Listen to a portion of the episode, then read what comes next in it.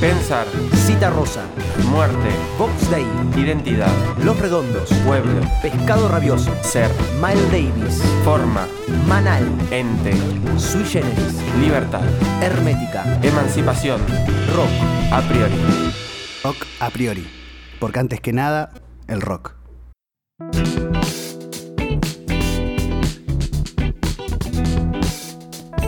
¡Esa ¡Vamos! ¿Cómo andás, va? Santi? Bien, viejo, bien, ¿vos? Bien, bien. Bueno, le damos todos, a todos y a todas la bienvenida a este episodio. A este episodio que Priori. no sabemos cuál es. ¿Cuál es? ¿El cuarto? Debe ser el, el- cuarto. Igual, viste, como no hay un, un orden preestablecido, uno lo escucha como quiere. Ah, sí, no, eso es Así luego. que esto es Elige tu propia aventura. Bueno, querido, estamos acá Estamos acá. para hablar de música y de filosofía. Muy bien. Yo voy a hacer una cosa, Sí, ¿qué vas a hacer? que es, voy a dejar que Santi presente lo que vamos a escuchar ah, ahora. me estaba hablando mío, ahora le hablas a la gente. Bueno, está bien. A- yo le hablo a todos Bueno, y, y, a entonces. todas.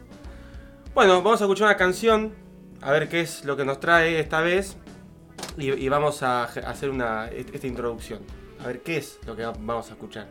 Pues yo todavía no, no entiendo bien de qué, ni qué vamos a hablar, ni qué vamos a escuchar. Yo te invito a, cómo a- vamos- a un oscurantismo fuerte, digamos. Sí, Esta sí. es una invitación a, a entrar en, en la bruma supraluminosa, diría Dionisio Aeropagita, siglo V después de Cristo. suena. Eso es espectacular. Suena fuerte La eso. bruma supraluminosa. bueno, pero igual no vamos a hablar de Dionisio. Vamos a escuchar a una. Ah, ¿no? vamos a ¿Y escuchar a una yacera norteamericana. Bueno, bien. Me gusta este- esta incorporación. Esta incorporación de eh, el género del jazz en este ciclo que, que tiene por título la palabra rock. Sí. Acordémonos que después tenemos que ver qué es el rock para nosotros. Eso es un compromiso que hemos asumido con los oyentes. Sí, y sí, con nosotros sí. mismos también.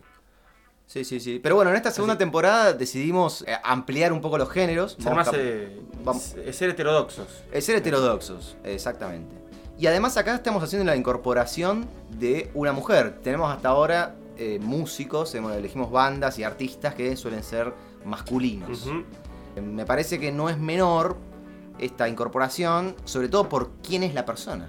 Yo sigo manteniendo un- así un- una cosa de misterio, de Bien. Jorge Suspenso. ¿viste? Capaz que escuchamos la canción. Igual, Dale. no sé, el, el título de este programa ya dice todo, ¿no? Pero nosotros Es preferimos verdad, la gente, la suspenso. gente ya lo sabe, es verdad. La gente quiere saber. Bueno, vamos a escuchar un poquito la canción y después nos metemos en sus detalles. Dale.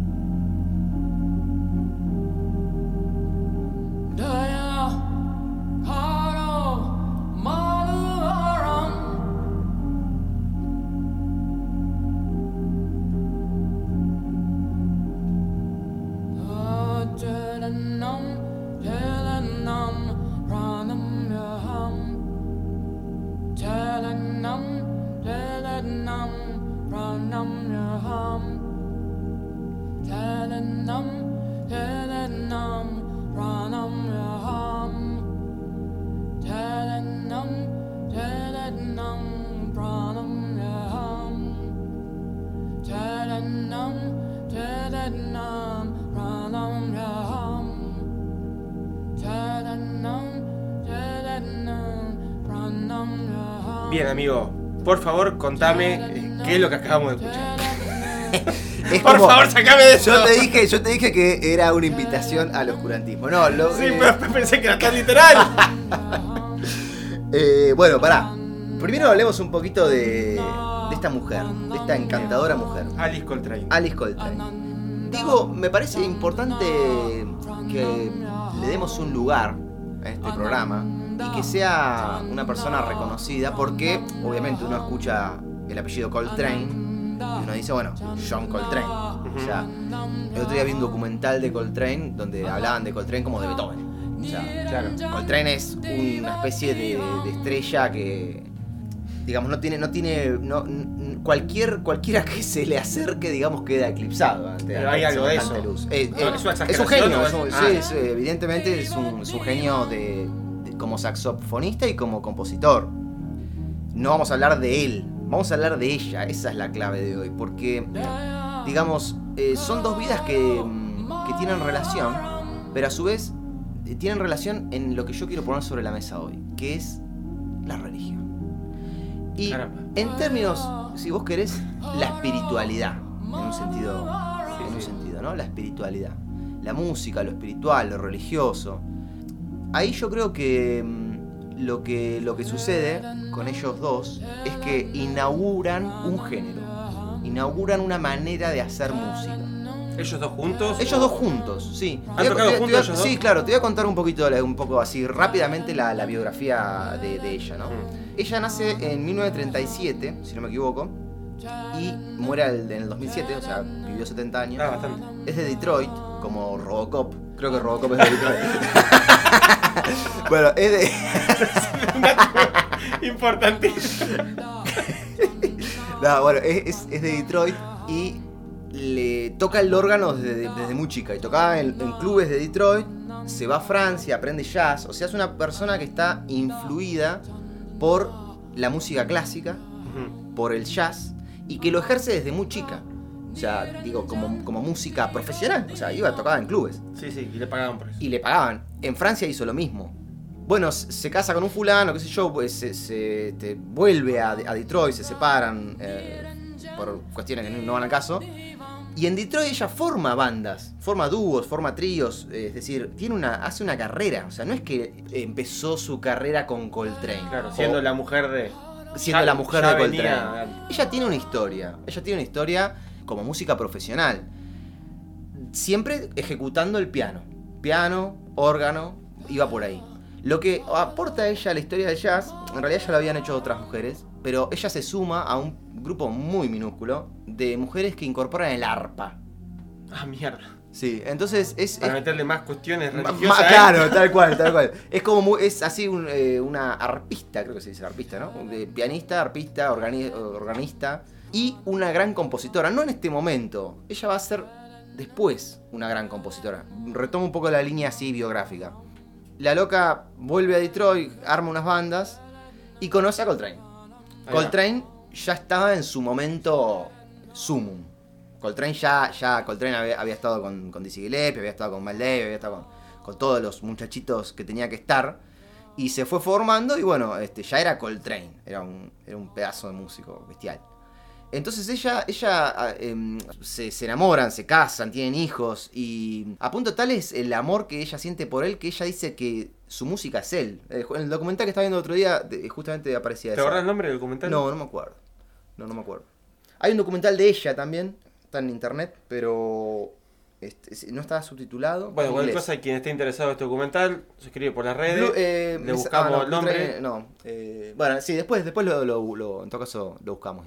Bueno, el tema es que mm, sale con Coltrane, tiene familia, qué sé yo, y ella empieza a, a tocar con el cuarteto de Coltrane. ¿Qué pasa acá? Coltrane se rodeaba de unas bestias totales. Mm. Y el pianista de Coltrane es una locura. A mí yo, eh, se llama McCoy Tyner. A mí es un pianista que me vuelve loco. Y ella entonces recibe la influencia de su esposo, o sea, como, como- ella como música profesional recibe la influencia de su esposo y la influencia de, del pianista de su esposo. ¿No? Mm. Dos grandes influencias. Y entonces, cuando eh, de- eh, McCoy Tyner se retira, ella entra, se incorpora al cuarteto y toca con Coltrane. Y entran en una, y acá, es la- acá, eh, acá empieza la historia. Acá recién empieza bien, su historia, porque la historia de Coltrane está empezando a terminar. O sea, Coltrane está en el momento más increíble de su vida profesional y espiritual, Más o menos en qué año estamos acá. fines de los 60. Bien. Y ella empieza, ella empieza, porque lo que, lo que hacen esto que yo digo que quiero poner sobre la mesa lo espiritual, es que empiezan a hacer unas obras totalmente descabelladas. Incluso con eh, los nombres, ya con vos ves los títulos de los álbumes y, y ya te lo dicen todo, ¿no? Eh, Ascensión. Claro, y, y sí. todo, todo así, todo, todo es así, uno, uno tras otro, ¿no? Bueno, Coltrane, la obra maestra, lo que dicen que es la obra maestra de Coltrane, es de esta época y se llama Un amor supremo. Es, el- es la obra maestra de Coltrane. Es una obra absolutamente espiritual, absolutamente religiosa. Bueno, Coltrane muere, no, creo, creo que muere de cáncer, tempranamente, digamos, al poco tiempo, y ella empieza una carrera solista muy fuerte. Y, a- acá yo quiero que, que- que vayamos a, Es de donde estamos, digamos. Ah, claro, exacto. Porque el- lo que acabamos de escuchar es un tema de un álbum de 1982. Más o menos contemporáneo a Robocop. Exacto, exacto. ¿Ves? Mirá, mirá cómo está todo Cómo relacionado. es, verdad, ¿no? es verdad, es verdad. Eh, bueno, y lo que pasa con, con esta mujer es que, vos, mira, ella en 1967, en 10 años, yo me lo anoté hoy, 13 discos sacó, 14 discos sacó, en 10 años. Entre, los, Una sus- máquina de entre sus- producir, digamos. Sacaba entre un, sus 30 y 40 años, un disco cada ocho meses. no sé, no sé No hacía otra cosa más que grabar. pero bestial, bestial. Y aparte unos discos de una calidad impresionante. Bueno, ella desarrolla toda esta línea espirituosa. Esa, Sí. esa línea que nació con Coltrane y que, bueno, ella a partir de esa matriz continúa por ahí. Vamos por ahí, es por ahí, dice. Bien. Y empieza a desarrollar toda una, una serie de, de, bueno, de, de- línea... Toda, esta sí, línea, toda esta línea tiene que ver con eso que vos contabas al principio de tocar eh, profesionalmente el órgano en lugares. O sea, ella estuvo vinculada a iglesias, a instituciones Sí, a, religiosas. a eso un poco quería. Sí, ella, bueno, cuando tocaba de chica tocaba en iglesias, ¿no? Mm. Está muy influenciada por el gospel, eso no es menor. También eh, quería hablar de eso, un poco de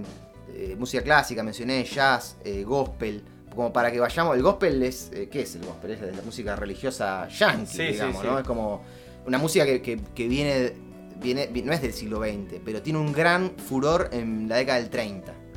Pero, pero bueno, el punto es que ella genera este jazz loco, desquiciado, espirituoso, cósmico.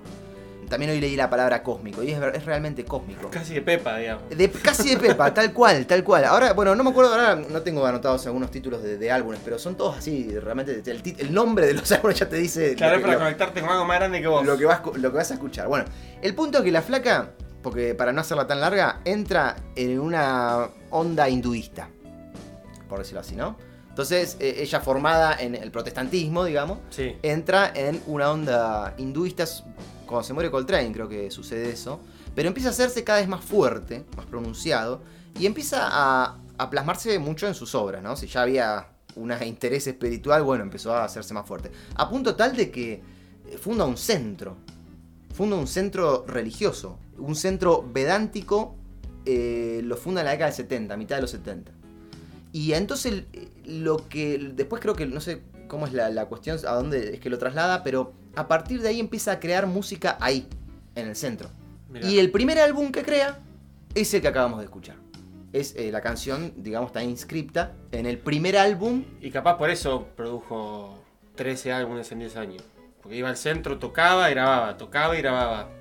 Y la gente iba a verlo, iba a verla. Eh, eh, lo que también pasaba que mm, hablábamos hoy en, en la previa, esta cuestión de que, de que esa, esa religión que ella profesaba es como muy abierta a otro tipo de creencia. Entonces vos al centro podía ir cualquiera, digamos. Claro. Vos que creías en cualquier cosa, en, sé, eras cristiano, ju- eh, judío, lo que vos quieras, ibas ahí. Podía, o, sea, o podías ir, digo. Mm. Entonces había, un- había una, un, una- una- un gran interés por trabajar cuestiones espirituales. Bueno, y este tema es eso.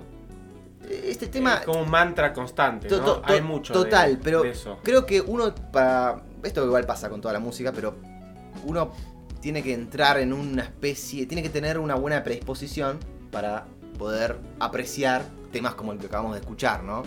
Yo invitaría a escucharlo en el disco entero. bueno, ya esto ya lo hemos hablado muchas veces, somos muy del Sí, disco somos nosotros. muy del disco entero, sí. Eh, pero sí, realmente eh, está bueno comenzar por la primera canción. Y lo que quiero decir, y ya con esto ya termino, porque al final hablé un montón, boludo. El otro, el otro programa del de, uno, de la otra vez hablaste un montón vos. Y pero esto es así, amigo, nos vamos equilibrando. Ah, es verdad.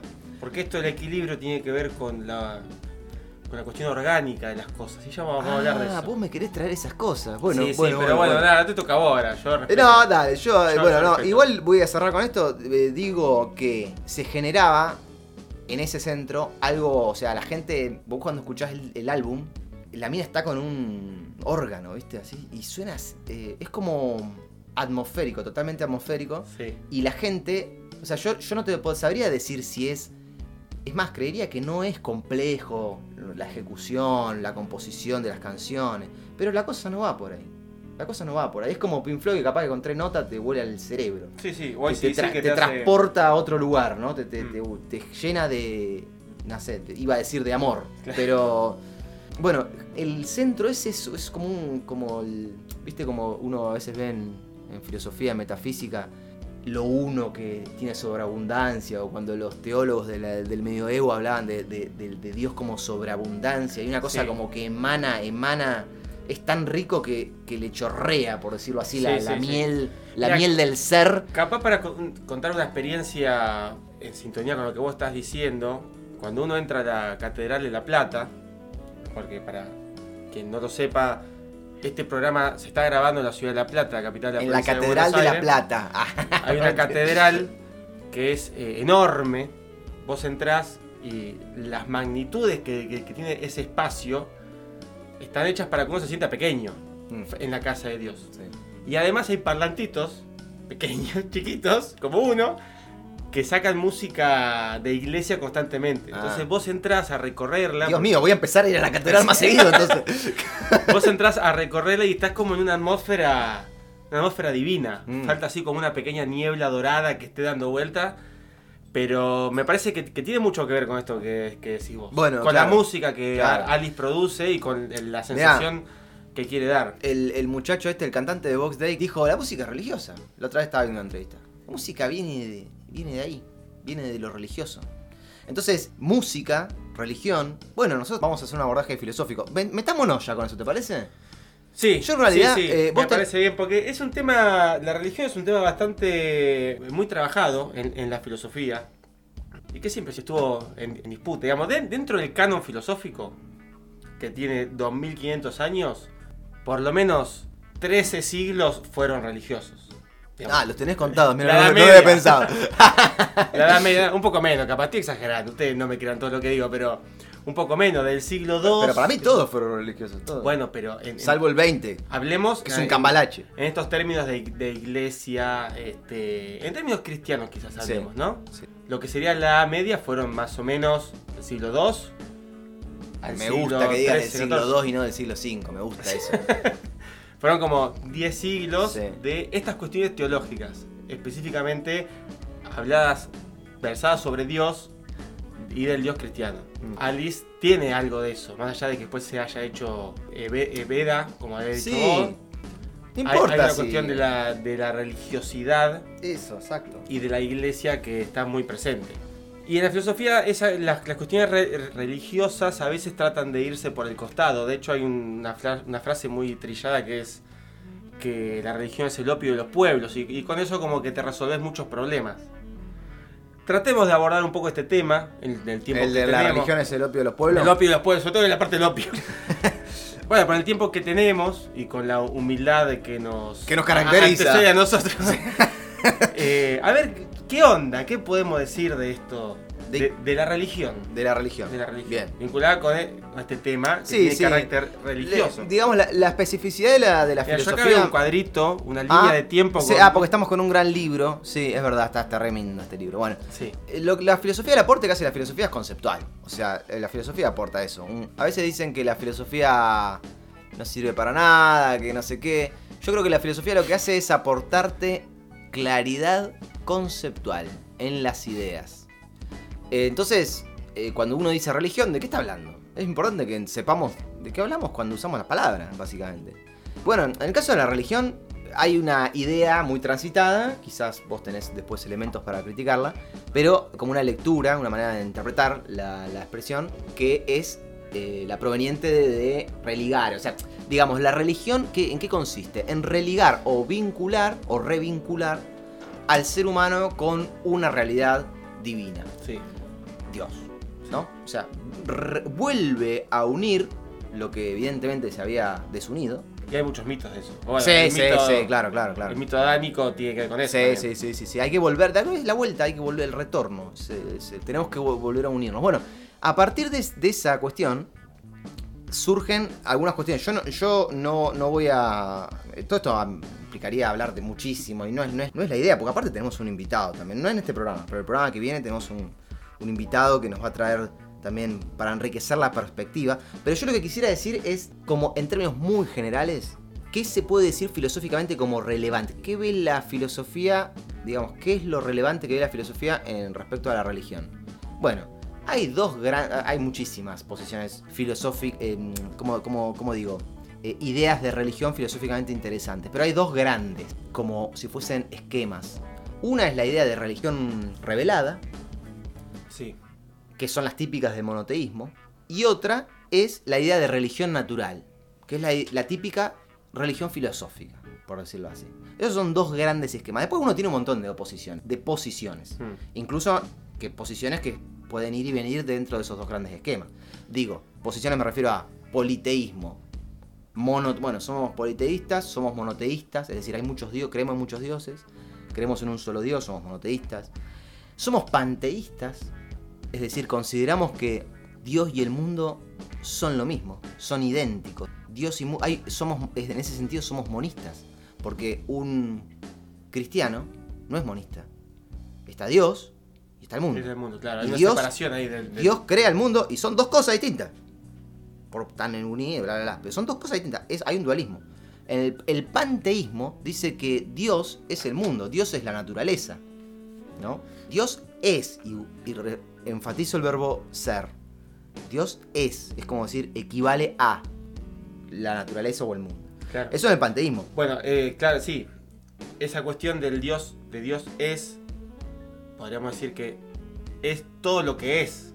O sea, Sonó como un águila mientras dijiste eso, boludo. No sé si se es escuchó, como, fue como. que no hay otra cosa que no sea Dios. Claro. No, no hay otra O cosa sea, que no sea Dios. va No, por ahí. Sí, digamos, sí, sí, uno, sí, sí. La mesa que uno tiene en su casa, Sí. eh, Dios está en esa mesa. Lávate la boca antes de decir eso. no, pero, pero sí, hay, hay una, no me dirías eso. hay, una, hay una cosa, hay una, hay una cosa ahí. Después hay una confusión a veces que mucha gente, eh, la gente capaz que, eh, no sé, es difícil encontrar ejemplos de panteísmo, no, son- no son tan claros. Uno cree a veces que, ah, esto es panteísmo y en realidad no es. Sí, Porque- sí, capaz no es, no, no es una línea tan difundida, ni las instituciones religiosas han laburado mucho No, con eso. olvidá- pero olvídate, no, ni hablar. Porque las grandes religiones de, de- de libro, El naturalismo quizás tiene mucho. O el trascendentalismo. Que en el episodio, en la temporada anterior nosotros hemos hablado de Turó, de Turo.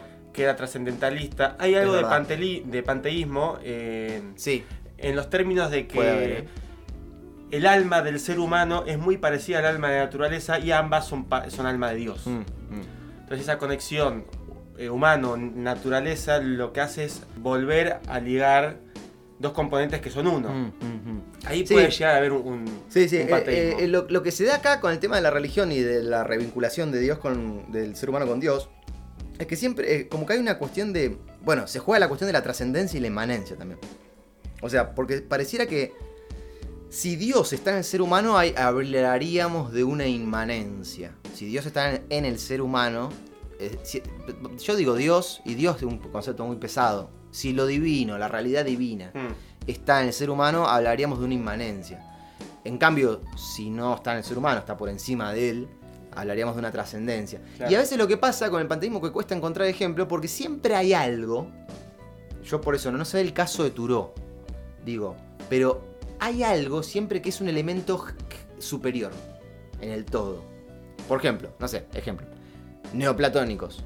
Está lo uno, voy a decir, uno, uno diría que el neoplatonismo es un ejemplo de panteísmo y no, no es un ejemplo de panteísmo. Porque hay anterior a la identificación entre Dios y el mundo, está lo uno. Hay una unidad previa. mm. Entonces, que, que sería como ese elemento superior. Bueno, todo esto es muy complejo, muy quilombo, digamos. no vamos a, a meternos en estas cuestiones porque nos iríamos... eh, No, pues no hacemos un congreso de cuatro días. Claro, no, no- es no es la idea, no es la idea. Pero, pero entonces sí decir que la religión revelada en lo, en lo que consiste, hay como dos maneras de, de entenderla. Es que Dios en un momento se manifiesta a un individuo o a un pueblo, o en un momento, o siempre, se manifiesta a las diferentes personas. Bien. La primera vía es la más fácilmente institucionalizable. ¿no? Esta de que Dios se manifiesta en un momento a un hombre, claro. por ejemplo, Jesús, o a un pueblo. Eso, digamos, todas las religiones institucionalizadas que conocemos van por ahí, ¿no? Pero también uno puede entender que la verdad revelada, eso que se revela, es para todos los hombres. No, no hay problema al respecto. Pero la religión natural, esa es la religión revelada. La religión natural va por otro lado. Porque en la religión revelada, ¿qué pasa? ¿En el, ¿Qué pasa en el cristianismo? Dios es padre, Dios es persona. Es decir, Dios, hay una relación personal con Dios. Dios, Es personas cuando se encarna en Jesús. claro, pero digo, eh, eh, Dios te, a- a- está la- eh, Dios te protege, está la providencia, Sí, está, sí, sí. Está más allá de, de que cree de la nada o lo que sea. Es activo, digamos. Un- es, es como activo, un sujeto activo pero aparte que hace uno, cosas. uno se puede comunicar con él como, como le podría decir al padre, al papá de uno, ayúdame. Claro. Yo sos, sos un niño y necesitas la tutela. Entonces hay una cuestión de eso de, de- de parentesco y, y eso es, es una relación personal. Es un Dios personal, un Dios persona. Sí, sí, sí. Eh, bueno, eh, sí, nada, eso.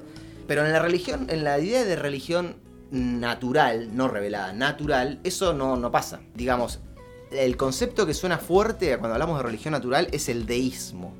Porque acá, está, acá hay una gran distinción entre teísmo y deísmo. Hmm. El teísmo es esto, es, el- es la religión revelada. Dios, una persona, eh, manifiesta el mensaje, uno se puede comunicar con él, Dios eh, ejerce la providencia, etc.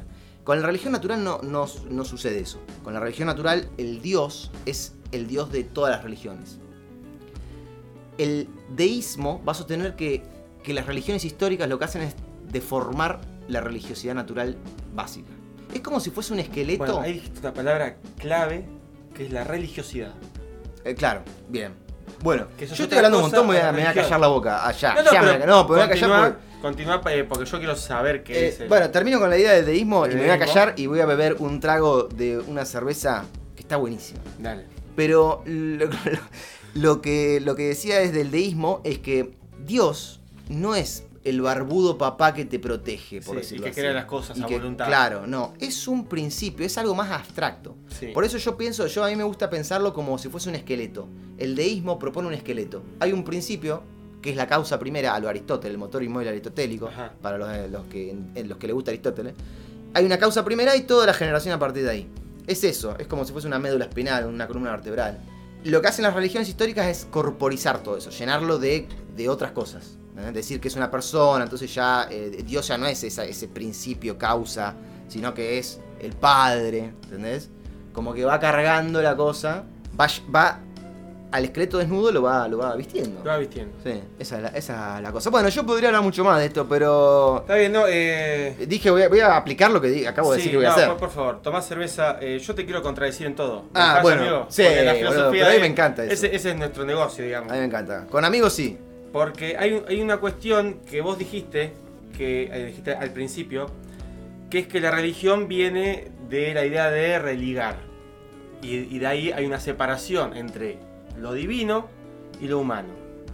Bueno, yo te, te propongo esta interpretación de un tal Benveniste, que es un lingüista. Que, Emil, ¿no? Emil, Emil Vamos, cómo me Benveniste, acuerdo. que mm, él, ra- él- él rastrea que uno de los primeros registros que hay de, de esta palabra es de Cicerón, del romano Cicerón. Él usa la palabra relegere. Entonces la interpretación que hace Benveniste es que la religión, en los términos que lo usa Ci- Cicerón, no tiene que ver con una religazón, digamos, Ajá. de unir una cosa con otra, sino de poder releer lo que nos rodea.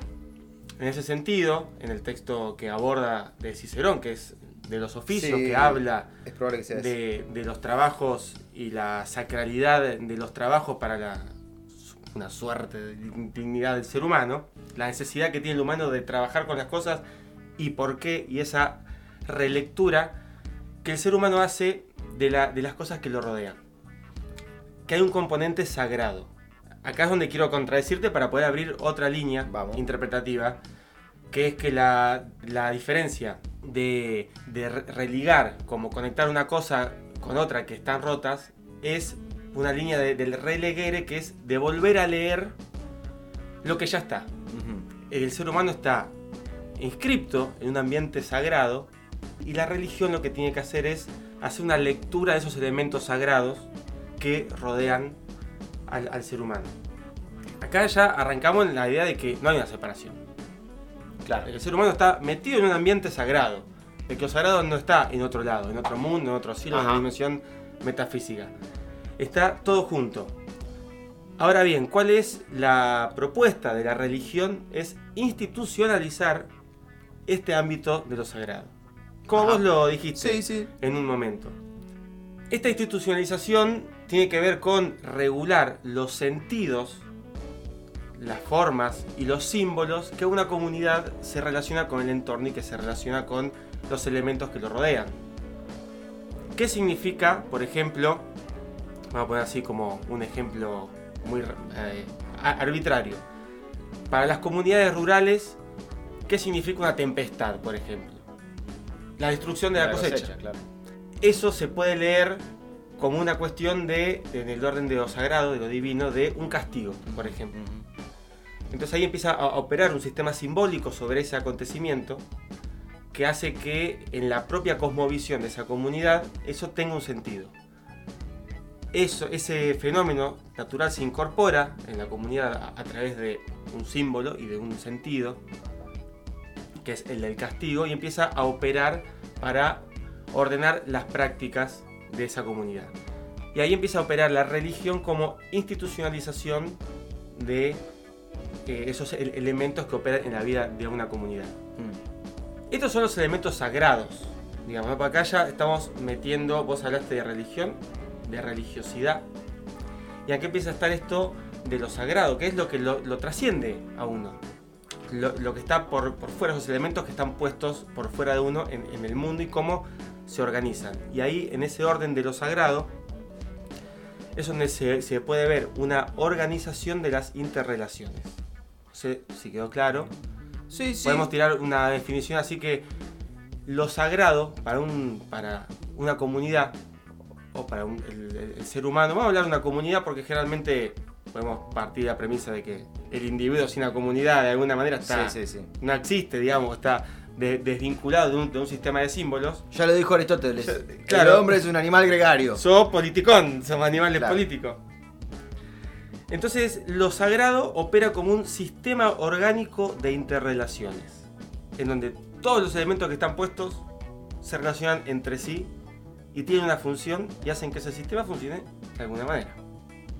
Ahí hay un punto, y acá estamos profundizando en, eh, en lo que estuvimos hablando recién, que es la cuestión de que las cosas o los entes, para poner en este, eh, en este vocabulario filosófico, las cosas se constituyen según las relaciones que tienen con otras cosas. Acá está el orden sistémico Mm. y orgánico. Mm. Vos tenés un montón de elementos, imagínense una comunidad agraria, ¿no? Como para pensar una, un- un- una imagen, una comunidad tribal, para pensar en, en imágenes este, así rápidas. Pues, po- poca gente que se relaciona con el entorno, que vive en función de lo, cómo trabaja el entorno. Entonces tiene una serie de relaciones con ese entorno. Cada elemento de ese entorno tiene una función y hace que la vida de esa comunidad se, se promueva, exista. Ese carácter de religiosidad que hay con, con el entorno, lo que, a, a lo que lleva es a que se busque un equilibrio. Mm. Tanto la vida del entorno como la vida de la comunidad entendida como una. Entonces acá podemos pe- pensar que las entidades, los entes que están dando vueltas en, en ese- en eso- en esa comunidad, con su entorno, tienen unas características que son recíprocas, ¿no? De que son complementarias y que se corresponden. Mm. Estas tres cosas. Reciprocidad, complementariedad y correspondencia. Esto es para que se imaginen como una especie de red. Está claro, ¿no? está claro. sí, Cuando sí, sí. pensamos en lo sagrado, estamos pensando en una red. Imagínense, puntitos, todos conectados entre sí. En donde todos funcionan en función de todos, digamos. ¿no? Están todos conectados de alguna manera y el desfuncionamiento de uno implica el desfuncionamiento de los demás. Lo que hace el carácter sagrado es buscar el equilibrio a eso. Y esto funciona en un, con un principio que vos me, me mencionaste algo al respecto en un momento, que lo vamos a llamar el principio de la insuficiencia, digamos. ¿no? Vos habías mencionado algo de que de esta separación del ser humano con, el, con, con- con el- la, Con la esfera- realidad divina. con la esfera divina y que esa cuestión de volver a ligarse con esa esfera divina es como volver a recomponer algo, Mm. ¿no? como volver a, a- a establecer un orden natural. Acá volvemos de vuelta a estos términos. Mm. Hay un orden, un equilibrio que hay que volver a restablecer. Volver a la fuente, como se dice a veces. Sí, claro, pero ese volver a las fuentes tiene que ver con restablecer un equilibrio que es natural y que no es, no es cronológico. No es como siempre ir al pasado para ver lo verdadero, Mm. sino que tiene que ver cómo tiene que, que funcionar l- las cosas. Volviendo a este esquema de red, digamos pensando en lo sagrado como un sistema de interrelaciones que dependen uno del otro, hacer que las cosas funcionen. Mm. Porque a fin de cuentas de lo que se trata un poco la religiosidad es de poder caracterizar simbólicamente a los elementos que lo rodean a uno para interpretarlos y para poder vivir. Es un poco esa la, la- la idea, digamos, el fin de, de las comunidades. Mm. Juntarse para sobrevivir. Y esto supone este principio de insuficiencia. Que un poco tiene que ver con volver a conectar al ser humano con Dios, porque hay algo roto, pero también tiene que ver con pensar que el ser humano y cierta comunidad humana no se autoabastece totalmente, es insuficiente. Mm. Por eso necesita de esa relación, no solo con los otros, sino con las cosas. Y ahí empieza la parte sagrada, digamos, ¿no? Cuando cada elemento es fundamental en el orden de las cosas, que cada elemento pasa a ser único. Y como único es nombrado eh, en su particularidad. Porque cada elemento en, en ese lugar y en ese espacio ocupa un lugar que le da al- a ese orden su versión final, digamos. Hay algunas cosmovisiones, eh, como eh, la japonesa, la mapuche, me la ponen así como en, en términos Bien antago eh, Del como Pacífico, claro. claro. Pacífico. y- que cada cosa tiene su propio espíritu. Hay, eh, cada, cada árbol, cada planta, cada elemento natural tiene su propio espíritu. Entonces cuando vos te vas a vincular con, con algo, eh, hay, hay un espíritu, hay una entidad metafísica detrás que lo respalda, que le da sentido. Que vos, si por ejemplo vos querés comerte un animal, te vinculás con ese animal, le hablas, le explicás cuál es su rol en el orden, digamos. Te vamos a comer porque es lo que te toca, nosotros tenemos que sobrevivir y bueno, esto es así, nosotros tenemos armas, vos no. Nosotros tenemos pulgares, podemos manipular elementos y bueno, eh, es el orden que, que tocó, ¿no? Eh, pero está siempre ese respeto y esa- ese re- reconocimiento a entender el lugar que ocupan en todo ese sistema cada elemento. Y eso tiene un trasfondo político y un trasfondo ético, digamos, un trasfondo ético-político sí, sí. digamos, porque cada cosa no está puesta por azar en un lugar y cada elemento es importante en sí mismo. Entonces hay una responsabilidad, digamos, si uno, la subsistencia de uno y una comunidad depende de el orden de lo ajeno, digamos, el orden y, y la armonía de lo que está por fuera de uno, entonces hay este trasfondo ético de respetar ese orden para respetarnos a nosotros mismos. Mm. Y ahí opera un poco la cuestión de la religiosidad, Mm. la cuestión de lo sagrado, en poder mantener ese equilibrio. Hay un equilibrio con uno y un equilibrio con eso de ahí afuera. Un, cri- un cristiano le dice a otro hermano. ¿No? Como, como Claro. e- esa idea de, de- de lo. No me sale la palabra. Bueno, la palabra comunidad es una palabra cristiana, Claro. digamos. Mm. O sea, no es una palabra cristiana, es una palabra que también está en el griego, pero que, que siempre existió. Digamos, la, la cuestión de la, comunitaria, de la comunidad no es que la- lo inventaron los cristianos.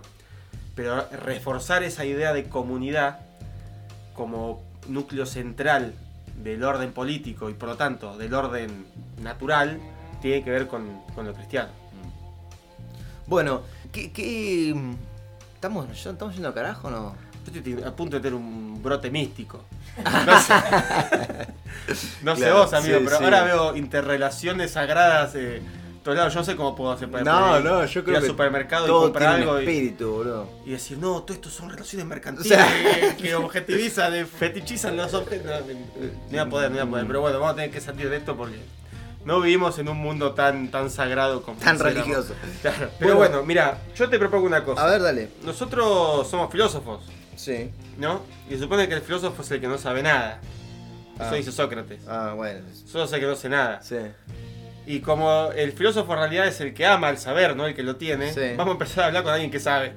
Eh, bueno, es una buena idea. Sí, sí, sí, sí. Así que bueno, capaz que podemos dejar para el próximo episodio este, al invitado que, que tenemos, que nos puede llegar a hacer algunos aportes. Sí, sí. Yo creo que porque te dijimos cosas, muchas cosas, y quizás podríamos tratar de conectarlas entre sí.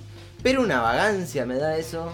Esto. Y si Eh, ya podemos, tiempo, ¿no? podemos capaz en todo caso eh, Que lo haga otro. que lo haga otro claro no, no, podemos, podemos podemos en todo caso para el segundo episodio porque aparte se va eh, este, este invitado es la primera vez que vamos a tener un invitado yo no, no es que quiera hacer bombo y platillo pero es la primera vez que vamos a tener un Estamos invitado. ro- rompiendo esquemas. Mira, estamos rompiendo esquemas hablamos de jazz De una de mujer, una mujer y de un invitado. de religión que es un tema que viste que en filosofía no se habla de religión lo cual es pésimo No, no, porque eso es el Eh, pueblo. El opio de los pueblos o, y aparte Dios ha muerto Eh, Claro. y está, con esos clichés Claro, adelante. está, sí, sí, sí. Así triunfa el positivismo lógico. Bueno. Bueno, en fin, loco. eh, Bueno, vamos, a hace calor acá. Yo voy a hacer una oración. Dale, no sé qué va a hacer vos, pero bien. yo voy a hacer No, una yo le voy a rezar a la Pachamama.